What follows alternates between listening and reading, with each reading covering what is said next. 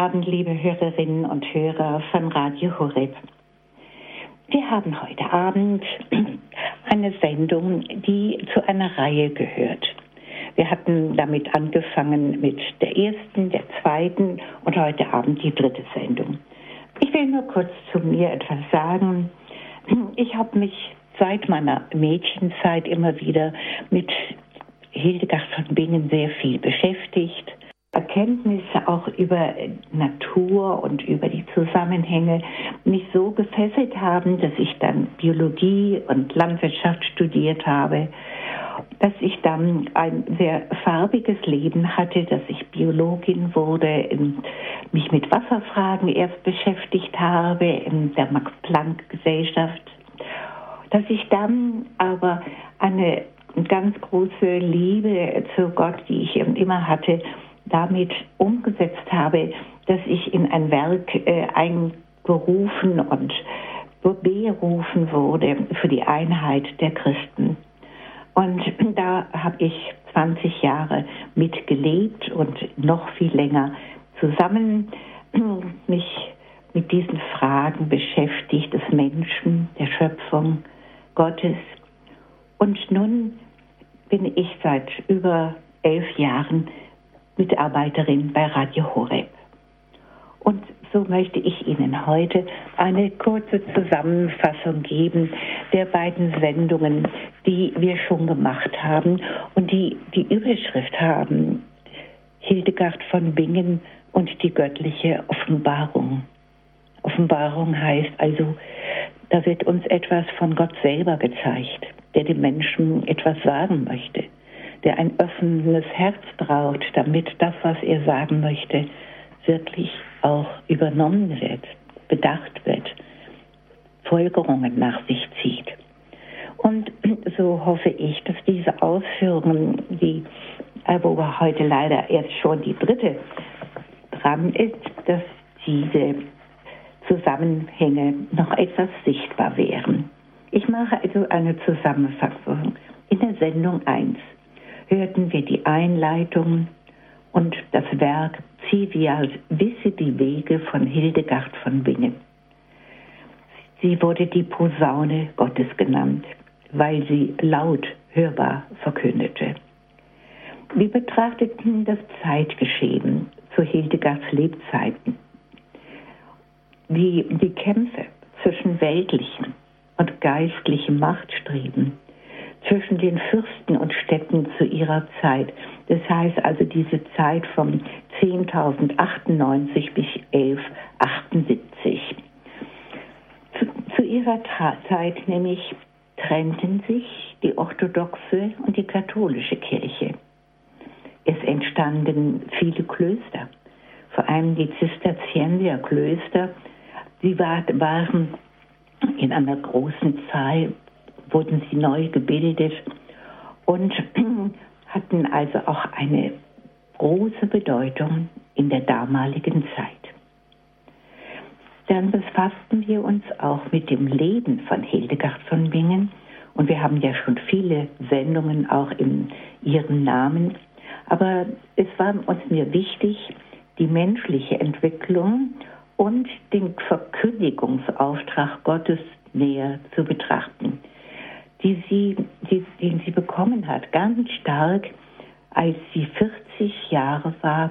Da hatte, hat sie den Auftrag bekommen, das Werk, was dann Civias Wisse die Wege geschrieben werden sollten. Sie hat dieses Werk diktiert im Lateinisch und konnte aber die Grammatik und die größere Sicherheit im Lateinischen nicht erreichen für ein Buch, sodass sie das Buch dann diktiert hat dem Mönch Vollmer. Dann haben wir am 22. März eine zweite Sendung gehört, wieder unter dem Obertitel Das Mysterium der göttlichen Offenbarung. Und wir hörten von diesem Buch Zivers der göttlichen Offenbarung in drei Teilen, in denen die Visionen ihrer Schau sehr genau beschrieben werden. Alles ist ausgefüllt in diesen Schauungen und durch die göttliche Lichtgestalt des Schöpfers des Ganzen. Also als eine Lichtgestalt von Gott, der alles erhält. Und zu ihm kommt der Mensch nur durch Gottes Furcht und Demut. Gottes Furcht als das Wichtige im Menschen, dass das, was Gott da bietet, von uns mit großem heiliger Furcht aufgenommen wird und in Demut im Herzen sie auswirken kann. Nur diese beiden Haltungen, sagt Hildegard von Bingen, nur durch diese Haltungen ist es möglich, die Offenbarungen zu empfangen. Wir hatten kurz betrachtet in der Synagoge, dem damaligen Israel, wird dem Menschen durch die Gesetze des Alten Testamentes der Weg zur Erlösung vorbereitet. Aber ermöglicht wird dieser Weg durch Jesus Christus und das, was in die Kirche einmündet. Eine immer umkämpfte Kirche. Hier waren, fahren wir heute fort. Das Mysterium des Bösen wird es genannt. Die menschliche Frage, woher, warum, wieso gibt es in der Welt, der wir angehören, das Böse? Erhält im Schrifttum der heiligen Hildegard Antwort aus der christlichen Offenbarung. Das heißt, dass wir hier Antworten empfangen, auf welche der Mensch aus eigenen Überlegungen und Erklärungsversuchen nicht kommen würde. Und das bedeutet gleichzeitig, dass sie dem menschlichen Denken zuwider sind und daher auch immer wieder angefochten werden. Das Böse ist für die heilige Hildegard keine metaphysische Qualität der Natur, also nicht etwas, das dem Wesen der Natur vom Ursprung anhaftet, also immer wieder neu auszugleichender Mangel oder Fehlentwicklung. Nein, es ist auch nicht ein Spannungspol von Plus und Minus. Das Böse hat seinen Ursprung auch nicht, wie manche Gnostiker glauben, in einer Zwiespältigkeit in Gott selbst, in einem Ringen zwischen Dunkel und Licht im Wesen Gottes. Der dreieinige Gott ist der lebendige Gott durch das innergöttliche Miteinander und Zueinander der Liebe und des Wirkens. Ich sage nochmal, der dreieinige Gott ist der lebendige Gott durch das innergöttliche Miteinander und Zueinander der Liebe und des Wirkens. Das Böse ist also niemals als etwas Notwendiges, unbedingt dazugehöriges gedeutet. Das Böse ist auch nicht wie gnostische, sektiererische oder auch idealistische Weltanschauung behaupten, das Wesensmerkmal des Fleischlichen, Leiblichen, niedrig Naturhaften, wogegen dann das Geistige wesenhaft gut wäre. Das ist eine Fehldeutung der christlichen Offenbarung in den, die in den Büchern und Briefen und Reden der heiligen Hildegard erbittert bekämpft werden. Also, ich wiederhole auch das nochmal. Das Böse ist auch nicht wie gnostische, sektiererische oder idealistische Weltanschauung behaupten, Wesensmerkmal des Fleischlichen, des Leiblichen, des sogenannten niedrig Naturhaften und wogegen dann das geistige wesenhaft gut wäre. Leibverachtung und Leibfeindlichkeit gibt es bei Hildegard von Bingen nicht. Das Böse ist nach ihr in Übereinstimmung mit der Offenbarung der Bibel eine geistige Aktivität. Man muss also von dem Bösen der Luzifer oder Satan genannt wird, sprechen. Das Böse kam in die gute Schöpfung Gottes als eine geistige Rebellion, als Selbstüberhebung, als Versuch einer absoluten und totalen Selbstverwirklichung und als Missbrauch der verliehenen Freiheit. Luzifer, der höchste Engel, mit den Seinen empörte sich gegen seinen Schöpfer. Er wurde wegen seines Hochmutes aus der himmlischen Herrlichkeit hinausgestoßen. Im Anfang seines Erschaffenseins stand er bedeutend und groß da, sodass er in seiner Schönheit und in seiner Kraft keinen Mangel spürte. Sich selbst prüfend erfand er den Hochmut, der ihm zuredete, er solle beginnen, wozu sein Wille ihn dränge. Und da er nun die Stelle schaute, an die er sich selbst zu stellen zu können glaubte, nämlich an der seine eigene Schönheit und Kühnheit zu zeigen er willens war, da sprach er so bei sich selbst über Gott, ich will dort glänzen wie auch jener da. Und da gab ihm seine ganze Streitmacht Zustimmung mit den Worten, was du willst, das wollen wir auch. Heute wird oft behauptet, es handle dabei um Mythen. Hildegard aber wird es so von Gott erklärt. Du siehst aus dem Geheimnis des auf dem Thron sitzenden einen großen, in Glanz und Schönheit prangenden Stern hervorgehen und mit ihm eine wimmelnde Menge hell erglühender Funken. Denn nach der Weisung des allmächtigen Vaters trat der Engel Luzifer, der jetzt der Satan ist, in seinem Aufgang mit großer Herrlichkeit geschmückt und mit viel Glanz und Zier bekleidet hervor und mit ihm auch die Sternenfunken seines Heeres.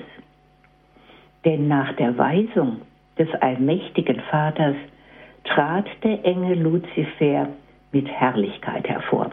Dann, er abstürzend ins Böse, schaute nicht auf mich, sagte Gott den Unversehrten, sondern meinte auf sich selbst vertrauend, er könne beginnen, was er wolle, und vollenden, was er beginne. Und daher, was er dem auf dem Throne sitzenden an Ehre schuldig gewesen wäre, da er doch von ihm geschaffen worden ist, das wandte er sich selbst zu und damit neigte er sich zum Bösen. Luzifer und sein Gefolge, wunderbar erschaffen in der brennenden Güte Gottes, stand da voll Neid nämlich in Hochmut, den ablehnend, der im Himmel herrscht. Denn alle, eben durch Schöpfung entstanden, gewannen von Anfang an Geschmack an der Ruchlosigkeit, die sich ins Verderben wendet. Gott schauten sie nicht so an, dass sie ihn in seiner Güte hätten erkennen wollen, sondern so, dass sie sich über ihn als einen ihnen völlig Fremden erhoben wollten. Dabei wandten sie sich in flammender Überhebung von seiner Erkenntnis ab, lieber ihrem eigenen Untergang zu, als dass sie sich dem Verlangen öffneten, Gott in seiner Herrlichkeit zu erkennen. Hier ist das Zitat oder diese Worte, die aus dem Buch Ziehwert stammen, von Hildegard von Bingen aufgeschrieben wurden. Eduard Gronau, das ist der Verfasser einer Biografie, einer modernen Biografie über das Leben von Hildegard von Bingen und äh, der also sehr begeistert und tief durchsetzt war durch das intensive Studium der Bücher und der Schriften der Hildegard von Bingen, schreibt in seiner Biografie, wenn man solche Stellen aufmerksam liest, dann fallen einem sehr charakteristische Worte und Wendungen auf. Zusammengestellt wirken sie umso erschreckender. Weigerung, Abhängigkeit anzuerkennen, Verweigerung von Ehrfurcht vor dem Schöpfer, Neid, Hochmut, Überhebung, Ruchlosigkeit, die Meinung, alles zu dürfen und zu können, was man will, Massenzustimmung zu überheblichen Gebaren, Neigung zum eigenen Untergang. All dies, schreibt Eduard Grunau, wird hier auf seinen Ursprung im Geistigen zurückgeführt, also nicht aus naturhaften Grundlagen erklärt. Und es ist unentschuldbar, strafwürdig und in seinen Auswirkungen zerstörerisch, ja selbstzerstörerisch festgestellt. Denn so werden wir weiter erfahren. Zu allem, wozu Luzifer mit seinem Anhang fähig ist, wird auch der Mensch fähig sein. Und dies wird alles die Menschheitsgeschichte prägen. Mit einem Unterschied, dass der Mensch nämlich immer noch eine Fähigkeit zu Gott hin hat, zur Buße, zum Guten hin behalten hat, wie später darzulegen ist. Die Überhebung Luzifers wird zum Sturz. Gott hat den Satan mit seinem Engelanhang aus dem Himmel entfernt. Wenn wir verfolgen, was in Hildgards Schrifttum darüber geschrieben steht, dann ist immer davon auszugehen, dass der gestürzte Lichtengel die Gabe des Verstandes, eine höchste, jetzt raffinierte Intelligenz und eine ungebrochene Kraft des Willens behalten hat und dass er mit diesen Fähigkeiten unablässig in die Schöpfung Gottes hineinwirken kann, vor allem in die Menschengeschichte. Warum hat Gott den Menschen geschaffen, dass er sündigen kann? Woher der Trend zur Auflehnung gegen den Schöpfer? Für das wiedergöttliche Mysterium des Bösen gibt es nur eine zurechnende Erklärung. Und das ist das immer unfassliche Mysterium der Freiheit Gottes, das immer wieder für uns beängstigend ist. Gott schuf doch eine gute Welt. Gott gab auch den Geistwesen Erkenntniskraft und Freiheit. Luzifer entschied sich mit seinem Anhang gegen Gott. Was sagt Hildegard über die Realität des Bösen? In ihrer Schau sieht sie ihn für menschliches Erkennen überdimensionales Wesen, voll dämonischer Lebendigkeit und rastloser Dynamik, wahnwitzig in seiner Zielstrebigkeit, unermüdlich in immer neuen Versuchen, die Schöpfung Gottes zu verderben und sich dadurch an seinem Schöpfer zu rächen. Unerschöpflich in seiner Fantasie, wenn es darum geht, um die Ebenbilder Gottes, den Menschen in den Abgrund des Nichts zu stürzen.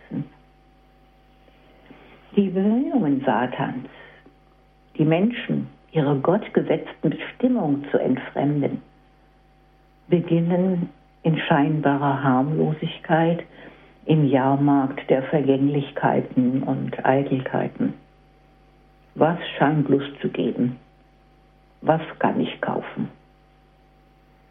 Zu den sogenannten Reichtümern gehören Hochmut, eitler Ruhm, Zügellosigkeit des Augenblicks, Begierlichkeit zu den Gütern dieser Welt.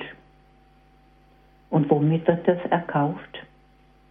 Es ist das Der Kaufpreis ist das gute Gewissen. Von seinem ersten Betrug, schreibt Hildegard, an bis zu seinem Untergang hört Satan nicht auf, die fünf Sinne der Menschen mit den verschiedensten lasterhaften Leidenschaften anzuhauchen.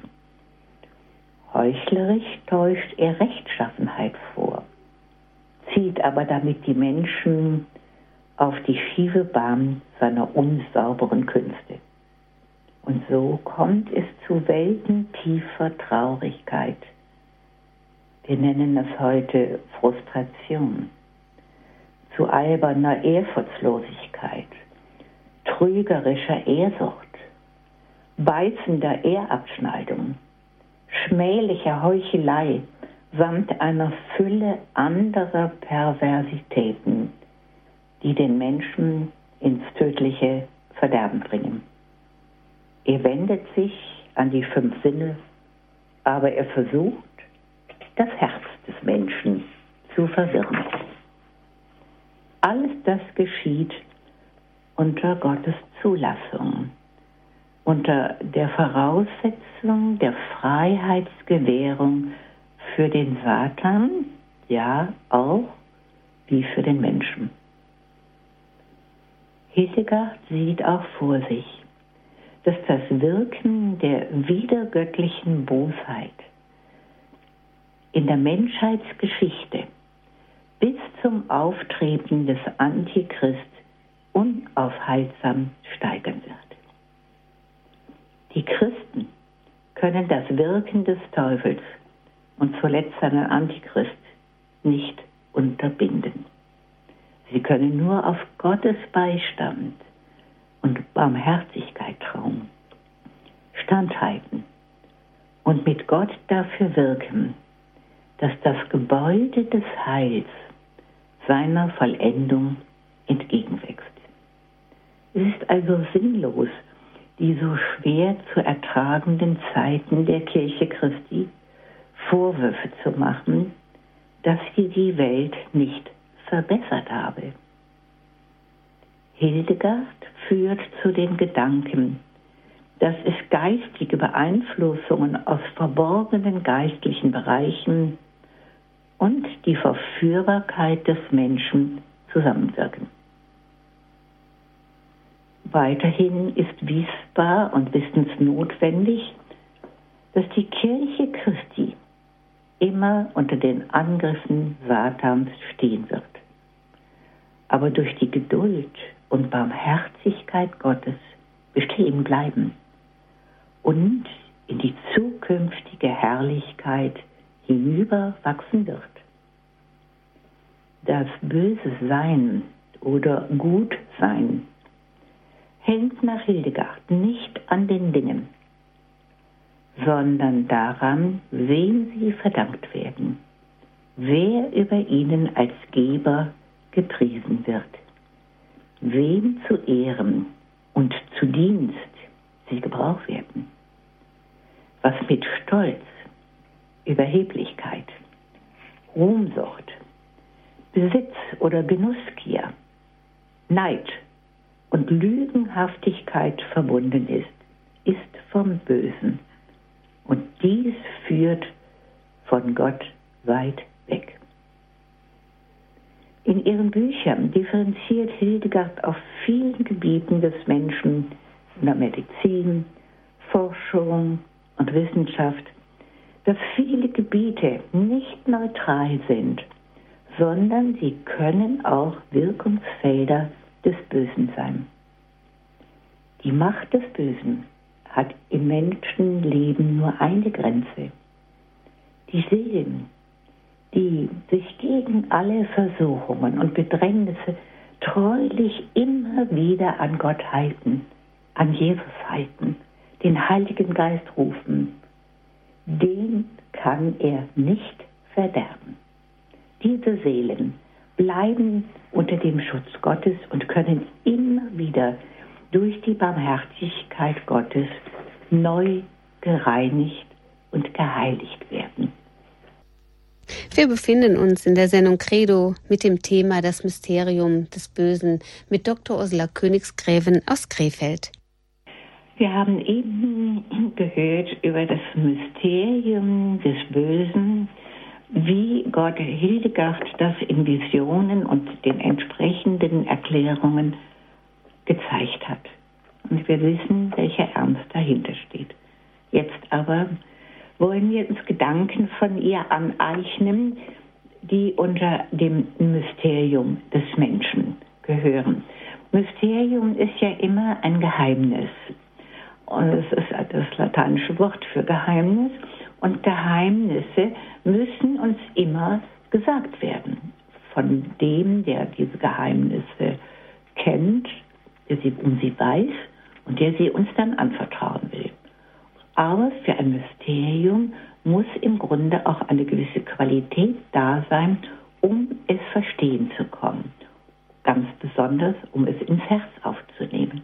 Nun möchte ich auch wünschen, dass jetzt die Gedanken von Hildegard von Bingen zu dem Mysterium des Menschen in ihr Herz fallen. Das Mysterium des Menschen sagt, um den Menschen gibt es ein Geheimnis vielleicht sogar mehrere. Woher? Warum? Wozu ist der Mensch da? Welches Ziel hat er? Und welche Antworten gibt es da? Ist der Mensch ein Zufallsprodukt der Evolution? Hildegard vermittelt uns andere Gedanken. Sie würde sagen, es sind nicht meine Gedanken, sondern es sind die Gedanken Gottes. Wisse die Wege, wie das Buch heißt, will sagen, Gott will uns seine Wege auch mit den Menschen und seinem Ziel vermitteln. Denn er ist der Schöpfer. Und wer kann besser eine Gebrauchsanweisung schreiben als der, der alles geplant und gemacht hat? Gott sagt, Zitat, denn ich, o oh Mensch, vor der Grundlegung der Welt habe ich dich deutlich vor mir gesehen. Und nun, die Tage deines Lebens mit allem, was du darin tust, will ich prüfend beobachten und ihren Wert beurteilen und jedes deiner Werke achtsam und auf das genaueste prüfen. Der Wert des Einzelnen als Leib, Geist, Wesen erschaffenen Menschen erforscht Gott. Kann Gott etwas Besonderes an diesem schwachen, unzuverlässigen, haltlosen und armseligen Menschen finden, den er einmal so anders geschaffen hat? Er hat seinen Sohn Mensch werden lassen aus der Jungfräulichkeit Marias, in allem Mensch, aber ohne Sünde. Und dieser Sohn starb zur Erlösung dieser schwachen Menschen. Und dadurch wurde die Welt verändert. Denn der Mensch hatte immer eine überragende Sonderstellung inmitten aller Elemente des Kosmos zugewiesen bekommen. Die heilige Hildegard schaut, ich zitiere, inmitten der Weltelemente schwebt so etwas wie eine sandige Kugel von erstaunlicher Größe. Die Elemente umschließen sie so, dass sie weder nach dieser oder nach jener Seite fallen kann. Dies geschaute Bild weist deutlich angesichts der göttlichen Schöpfungsfülle auf den Menschen hin. Ein Wesen mit der Begabung tiefen Nachdenkens, auf dem Leben der Erde auf wunderbare Weise in vielfältiger Herrlichkeit erschaffen und als solches sein Leben zubringend. Und dazu wird er von der Kraft der übrigen Geschöpfe so umhüllt, dass er auf keine Weise von ihnen losgelöst werden kann. Denn die Weltelemente zur Existenzermöglichung des Menschen geschaffen, bieten ihm ihre Dienstbarkeit an während der Mensch gleichsam in ihrer Mitte thronend nach göttlicher Ordnung die Stelle des Vorsitzenden und Verwalters unter ihnen einnimmt. Wir können das noch ein bisschen ausdeuten, wenn wir von diesen Geschöpfen denken. Zu diesen Geschöpfen gehört die Erde, da gehören die Mineralien dazu, da gehören die Sauerstoff- und die Kohlendioxidverhältnisse dazu, es gehört die Wärme dazu, es gehört das Wasser dazu. Alles das diese ganzen und auch unsere, die Strahlungen, die Strahlungen des Lichtes, die Strahlungen der Wärme, Strahl der Sonne und des Mondes, alles das, sagt Hildegard von Bingen, bietet uns, den Menschen, ihre Dienstbarkeit an. Und so preist die heilige Hildegard hymnisch Gott im Anschauen des größten Wunders seiner Schöpfung.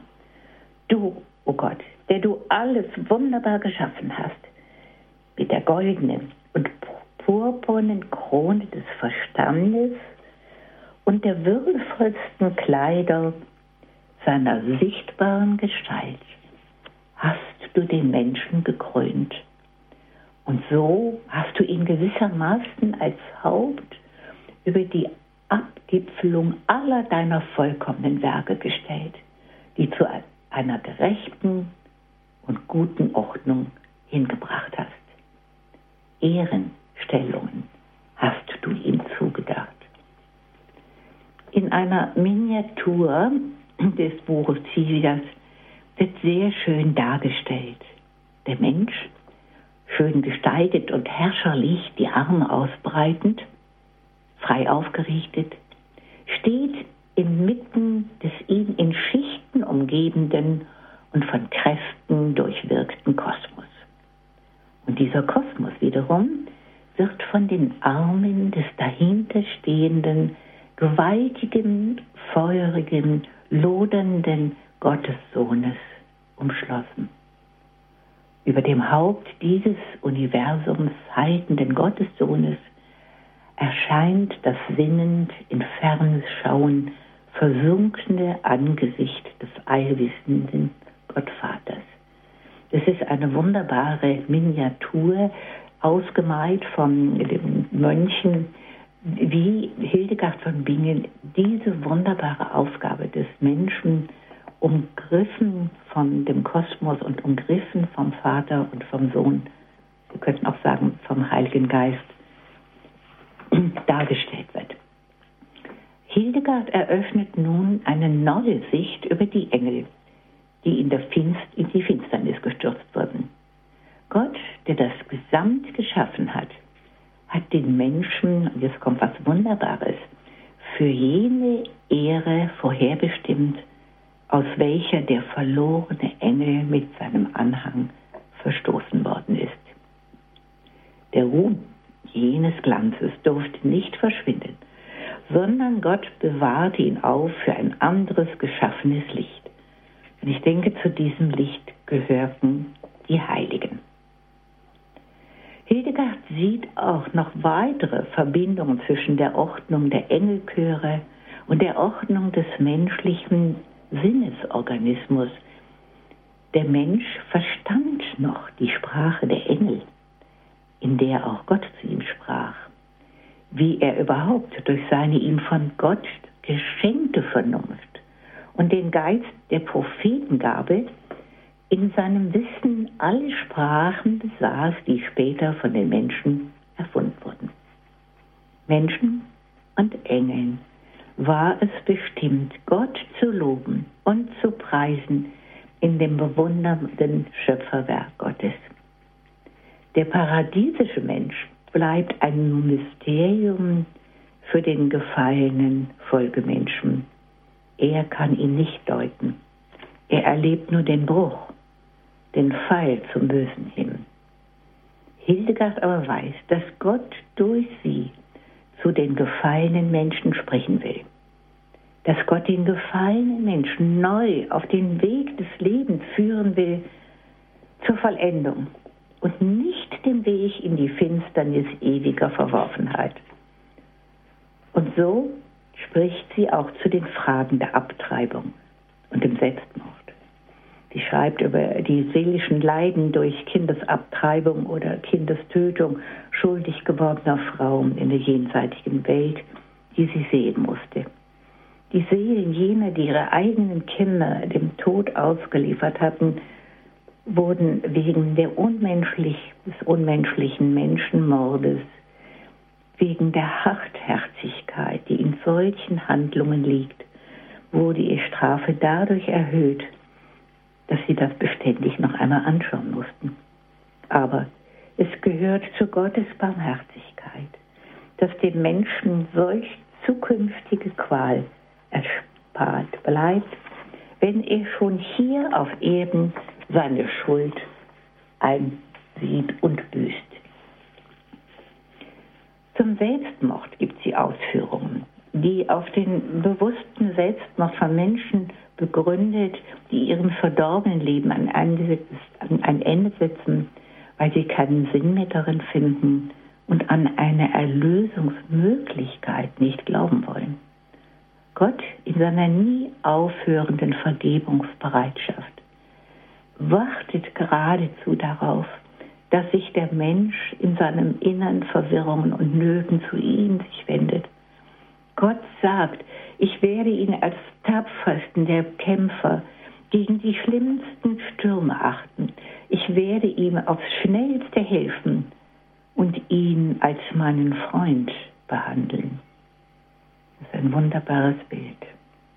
Gott endet diese Ausführungen, aber ich aus Erde habe ich den Menschen gebildet, damit er von geringerem zu höherem aufsteigen solle und damit er durch das Beginnen und zur Vollendung führen guten Wirkens immer aufwärts sein Leben zu einem hohen Bauwerk leuchtender guter Taten werden lassen. Der Mensch ist vom ersten Augenblick der Zeugung an Leib, Seele, Geistwesen und bleibt es bis zu seinem Tode. Wenn die Seele den Körper, des ihr Zelt verlässt, Während ihrer Existenz im raumzeitlichen, irdischen Bereich ist sie an die wechselnden Zustände des mit ihr verbundenen Leibes gebunden mit seinen verschiedenen Erbanlagen, mit seinen Veränderungen im Laufe des Lebens vom Kindsein bis zum langsamen Absterben des alternden Menschen. Diese Seele ist das Ich, das von Gott gewollte Personenwesen, dass nach dem Tod, nach der schmerzvollen Auseinanderlösung von Leib und Seele sich der richterlichen Entscheidung Gottes stellen muss und eine ihr gemäße neue Zukunft oder Verderben vor sich hat. Die Seele hat zwei Hauptkräfte, nämlich Erkennen und Willen. Und mit den übrigen Kräften kann sie Gut und Böse erkennen. Der Mensch hat Denkvermögen und Verstandeskraft und er besitzt Vernunft.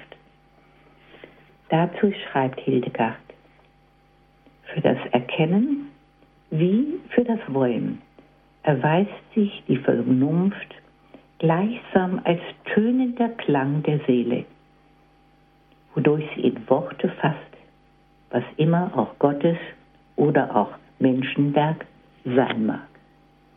Denn der Klang bringt das von der Vernunft gedachte Wort zum Tragen.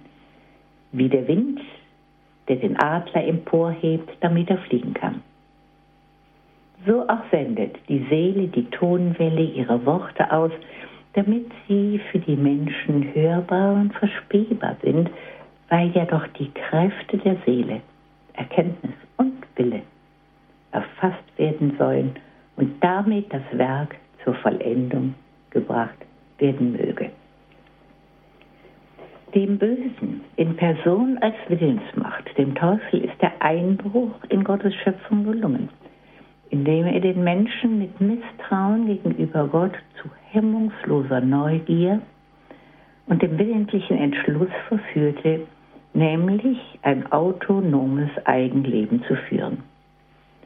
Infolgedessen ist der Mensch leicht zu jeder Art von gottlosem Leben verführbar und ist zu jeder nur möglichen Bosheit fähig.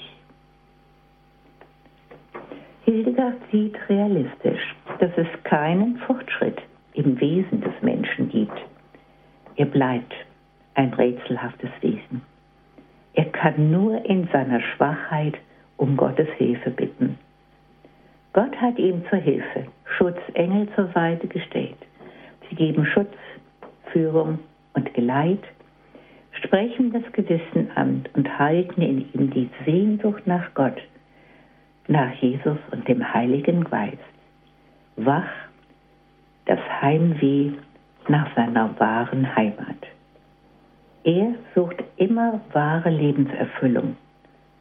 Und weil diese Sehnsucht auf dieser Erde ohne Gott nicht erfüllt wird, verfällt er leicht den Verführungen Gottes. In seiner Schwachheit aber hält eben Gott an seiner Hand.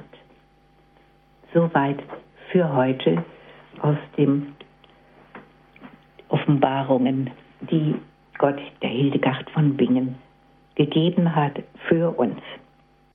Sie hören die Sendung Credo mit Frau Ursula, Dr. Ursula Königsgräven aus Krefeld. Das Thema lautet das Mysterium des Bösen nach Hildegard von Bingen. Wir haben ja einen schweren Vortrag gehört. Es ist natürlich sehr reichhaltig. Und äh, das ist jetzt der dritte Vortrag von diesen verschiedenen Themen. Der nächste äh, Vortrag, der abschließende, ist dann die, die vierte, das ist immer wieder das Mysterium. Und zwar, es wird dann kommen das Mysterium der Geschichte und das Mysterium der Kirche.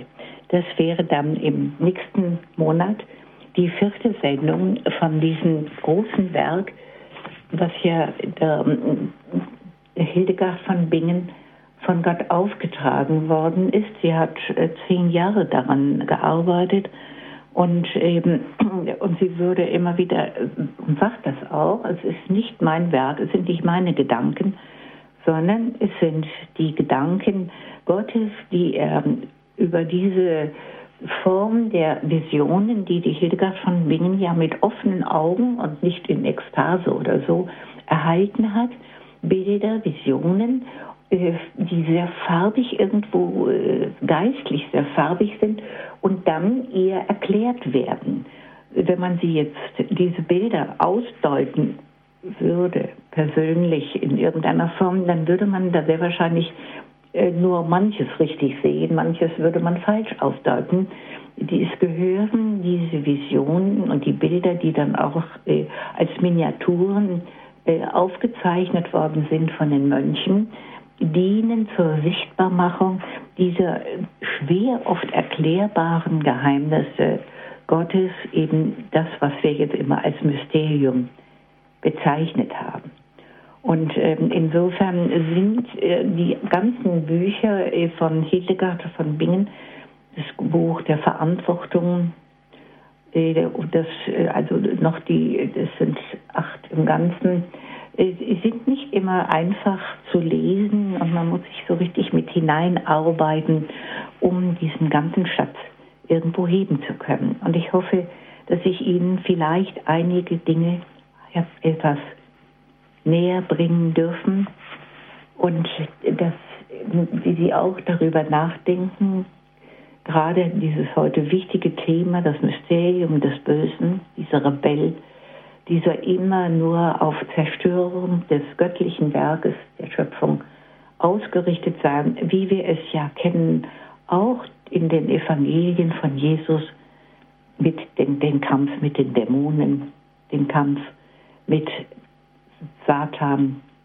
dem Diabolos, dem Durcheinanderbringer, der letztendlich auch Judas dann zu dem Verrat gebracht hat und das ganze Leidenswerk Jesu für die Erlösung ja, versucht hat zu erreichen, angefangen von den Versuchungen, wo er versucht hat, Jesus von seinem Vater abzutrennen und nicht mehr im Gehorsam zum Vater zu leben. Und Jesus hat, ist seinen Weg gegangen. Das Wegwerk der Erlösung. Ohne das Werk Jesu sähe die Welt noch anders aus. Und wir können nur dankbar sein, wenn uns diese göttlichen Geheimnisse etwas näher gebracht werden, dass wir sie versuchen zu erfassen, dass wir versuchen, unser Leben danach auszurichten, nicht den Versuchungen zu erlegen, sondern mit der Kraft Gottes zu widerstehen. Und das Ziel, das, das Ganze, ja, das, diese, die Wege, heißt, der Mensch ist auf dem Weg zur Hochzeit mit dem Lamm, zur Hochzeit mit Jesus, zur Hochzeit mit dem Vater. Der Vater möchte die Menschen bei sich haben in einer ewigen Freude im Himmel. Und das ist ein wunderbares Ziel. Ja, Frau Königsgräfen, wir haben auch eine erste Hörerin in der Leitung. Äh, die Dame bleibt anonym. Frau Königsgräfen, ja. Äh, ich habe auch schon einiges gelesen von der heiligen Hildegard. Und, und zwar, es geht um diese, ja, wie der Kosmos, die Schöpfung sich rächt, wenn der Mensch nicht nur sie beherrscht, die Natur, sondern eben missbraucht, wie in, in, bei uns das in besonderer Weise jetzt der Fall ist. Ja. Vielleicht könnten Sie noch äh, Einzelheiten sagen, ich weiß es nicht mehr so genau, und äh, in, in, wo man das findet bei der Heiligen Hildegard, in welchem ihrer Bücher. Ich leg dann auf und höre weiter. Mhm. Ja, also dieses, äh, was ich jetzt äh, aufgebreitet habe, ist ähm, das alles aus dem Werk Civias, das ist das lateinische, wisse die Wege, wo Gott sich entschlossen hat, über Hildegard von Bingen vieles von seinen Geheimnissen preiszugeben. Und ähm, das ähm, Buch äh, von dem äh, Gronau, ich muss mal eben nachschauen, äh, ist, glaube ich, nur antiquarisch noch zu erreichen. Ähm, das ist also diese Biografie, diese moderne äh, Biografie, äh, das, heißt ähm, Hildegard von Bingen ist der Titel, der Untertitel Prophetische Lehrerin in der Kirche an der Schwelle und am Ende der Neuzeit. Und der Verlag ist der Christianer Verlag Stein am Rhein. So viel wie ich weiß, ist dieses Buch vielleicht noch antiquarisch zu bekommen. Es ist ein sehr, sehr gutes Buch und macht einen wirklich den Weg zu den Werken. Also ich habe, wie gesagt, mal gezählt, glaube ich, acht Werke mit ihren Liedern und mit ihren Texten. Eben, macht es leichter, einen Weg zu finden äh, zu diesem großen Werk von Hildegard von Bingen. Das kann ich also an sich dann auch nur wirklich empfehlen. Ähm, ich wiederhole das nochmal, also mit dem Titel Hildegard von Bingen, prophetische Lehrerin in der Kirche an der Schwelle und am Ende der Neuzeit. Christiana Verlagstein am Rhein. Und so würde ich sagen, dass wir zum Ende kommen und wirklich auch wir dankbar sind für das Werk, das unter vielen Schmerzen von Hildegard uns geschenkt worden ist. Bitte schön, ja?